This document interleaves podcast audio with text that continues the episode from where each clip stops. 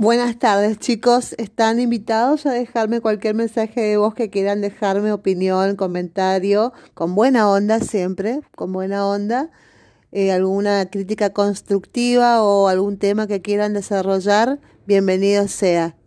Buena vida y a disfrutar de, de esto. Chao, chao, chao, chao.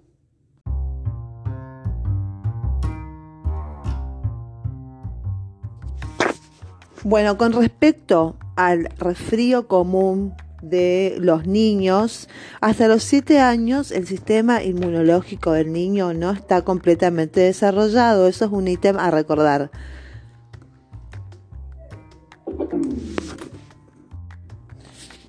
Muy bien. Entonces, ¿cuál es el agente etiológico más frecuente? Eh, son virus todos los virus y los virus que más fiebre producen durante toda la edad pediátrica y muy pocas veces bacterias. Con respecto al vapor de agua, el vapor de agua en un resfrío común en niños se hace dos o tres minutos, dos o tres veces al día o según la necesidad durante siete días. Otro ítem a tener en cuenta es eh, la aspiración de fosas nasales para el resfrío cuando se tiene mucho moco y que este dura de 3 a 7 días. Se hace el diagnóstico con el interrogatorio, un examen físico completo y el tratamiento se hace aspiración de fosas nasales en lactantes, antitérmicos en el caso de que haya fiebre, otras medidas de sostén, control y seguimiento. Bueno, y eso sería todo con respecto a resfrío común. Espero que les haya sido de utilidad.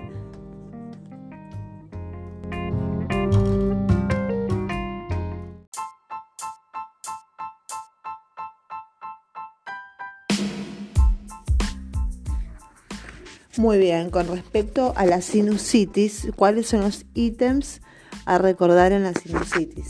Que al nacer solo está neumatizado el seno maxilar, a los 5 años se empiezan a neumatizar el seno frontal, eh, entonces cuando tenemos sinusitis, eh, a los 5 años se pide frontonasoplaca y lamento nasoplaca.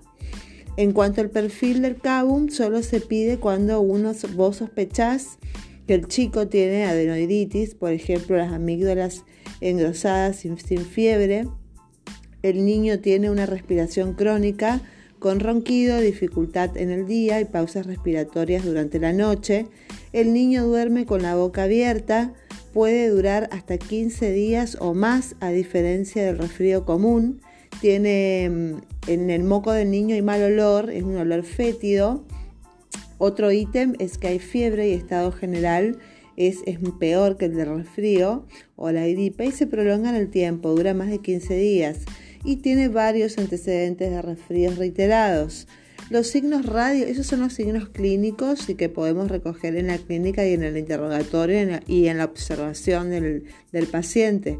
En cuanto a los signos radiológicos de sinusitis, vamos a ver que vamos a encontrar primero engrosamiento de la mucosa, velamiento de los senos y niveles hidroaéreos. Esos son los tres signos radiológicos de sinusitis.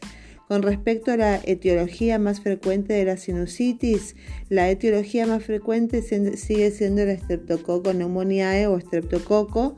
En segundo lugar, el Haemophilus y en tercer lugar, el Moraxella catarralis. Si sospechamos adenoiditis y no mejora con el uso de antiinflamatorios no esteroides, se tiene que realizar cirugía de amígdalas y adenoides. Muy bien, y pasamos a amoxicilina clavulánico como tratamiento de la, de sinusitis. Acá le damos 40 miligramos de amoxicilina y le damos 40 miligramos de amoxiclavulánico. Con respecto a la flucitazona o monometasona para desinflamar la mucosa durante 10 días vía aerosol, podés dar dexametasona vía inyectable en la guardia y también se da corticoides vía oral por 3 a 4 días, metilprednisona o betametasona.